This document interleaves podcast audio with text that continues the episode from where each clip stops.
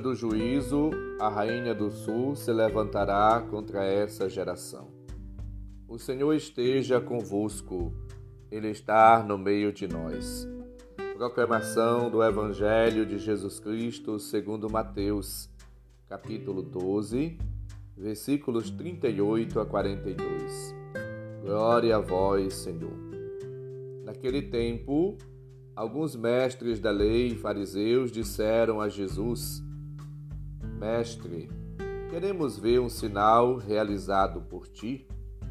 Jesus respondeu-lhes: Uma geração má e adúltera busca um sinal, mas nenhum sinal lhe será dado, a não ser o sinal do profeta Jonas. Assim, como Jonas esteve três dias e três noites no ventre da baleia, assim também o filho do homem estará três dias e três noites no seio da terra. No dia do juízo, os habitantes de Nínive se levantarão contra essa geração e a condenarão, porque se converteram diante da pregação de Jonas. E aqui está quem é maior do que Jonas. No dia do juízo, a rainha do sul se levantará contra essa geração e a condenará, porque veio dos confins da terra para ouvir a sabedoria de Salomão. E aqui está quem é maior do que Salomão. Palavra da salvação. Glória a vós, Senhor.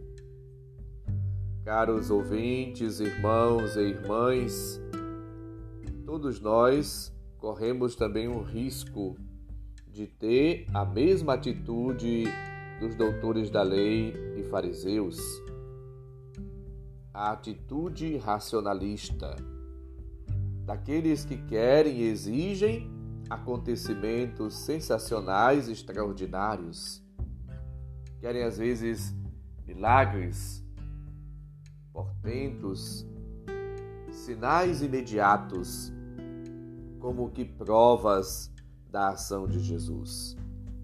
Jesus, diante desta atitude racionalista, ele fica indignado e se posiciona. Ele já é um sinal da presença, do amor, da ternura, da misericórdia divinas, conforme Mateus 11, 25, 27. Para conhecer o Pai, o reino de Deus, é preciso conhecer a Jesus. Jesus recusa outros sinais e apresenta o sinal de Jonas. Os ninivitas pagãos souberam reconhecer em Jonas o sinal de Deus e converteram-se.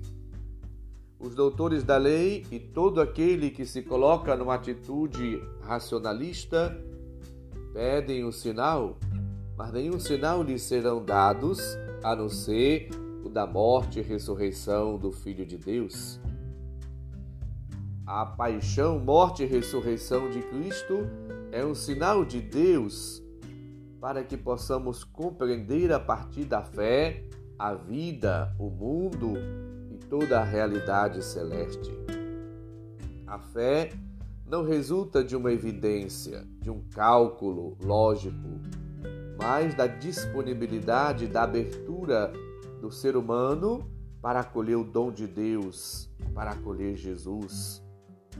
Somos chamados, portanto, a abrir-nos à novidade do reino, ao Espírito Santo, ao próprio Deus, a Jesus, Filho de Deus enviado. A rainha do sul fez uma longa caminhada, uma longa viagem para ouvir Salomão. Podemos conferir em 1 Reis 10. No entanto, os fariseus e mestres da lei se recusam a escutar Jesus, que é maior do que Salomão, do que é maior do que os profetas.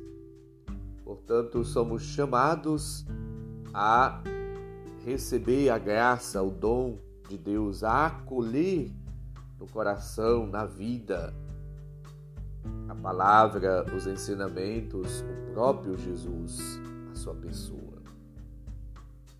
Jesus, portanto, se oferece, se entrega, se dá a conhecer, se revela, se manifesta. E nós devemos acolhê-lo. Para que de fato a nossa vida seja envolvida, tomada, repleta, cheia, abundante dos dons, dos frutos e carisma do Espírito Santo. Esta parábola, esta passagem bíblica, este fato, este acontecimento que levou Jesus a indignar-se, ajuda-nos a reavivar a nossa fé. Reavivar no nosso coração o desejo de Deus.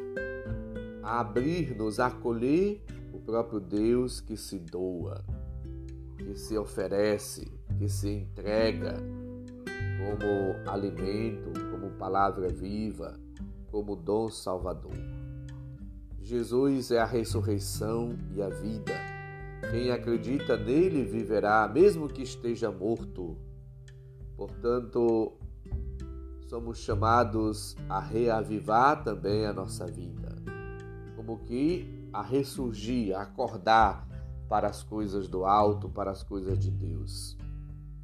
Pensamos hoje a graça de reconhecer Deus na história, na vida, no cotidiano da nossa existência. Que a palavra de Deus e os sinais do seu amor, as suas manifestações, os seus benefícios que são dados, oferecidos, entregues cotidianamente de maneira gratuita, sejam de fato reconhecidos por todos. Que vivendo numa atitude de gratidão, de ação de graças, de louvor, de glorificação a Deus, como expressão do amor, como correspondência amorosa, possamos todos dar testemunho de Cristo ao longo da nossa vida. Peçamos a Deus a graça da abertura do coração e da fé, para que na fé possamos viver sempre, fazendo, cumprindo, realizando o projeto de Deus vontade de Deus. Que nós, assim como aquela mulher que foi ao encontro de Salomão, a rainha de Sabá, possamos também ter essa ânsia, esse desejo, essa vontade, essa atitude de busca constante de Deus, para que em Deus possamos satisfazer todos os nossos anseios possamos encontrar nossa plena realização, felicidade. E assim vivendo em Deus uma vida nova, repletos, cheios da graça e dos dons divinos, sejamos de fato pessoas que testemunham, que revelam, que manifestam pela maneira de ser e de agir, pela alegria, pelo júbilo, pela satisfação, pelo gozo que está cheios, repletos de Deus, para que Deus de fato seja conhecido, revelado pelas nossas atitudes, gestos, palavras, ações, comportamentos. Peçamos o auxílio, a graça, as bênçãos de Deus e vivamos sempre correspondendo ao Senhor. E que a nossa busca de Deus, o encontro pessoal com o Senhor, seja de fato a marca da nossa alegria, do nosso júbilo, do nosso contentamento, das nossas atitudes e testemunhos, para que de fato Deus seja amado, conhecido, adorado encontrado por mais e mais pessoas a partir da tua vida, do teu testemunho, das tuas atitudes, da nossa maneira de ser, agir e viver. O Senhor esteja convosco, Ele está no meio de nós. Abençoe-nos, Deus bondoso e misericordioso, Pai, Filho e Espírito Santo. Amém. Um santo e abençoado dia para todos e todas. Um abraço, felicidades.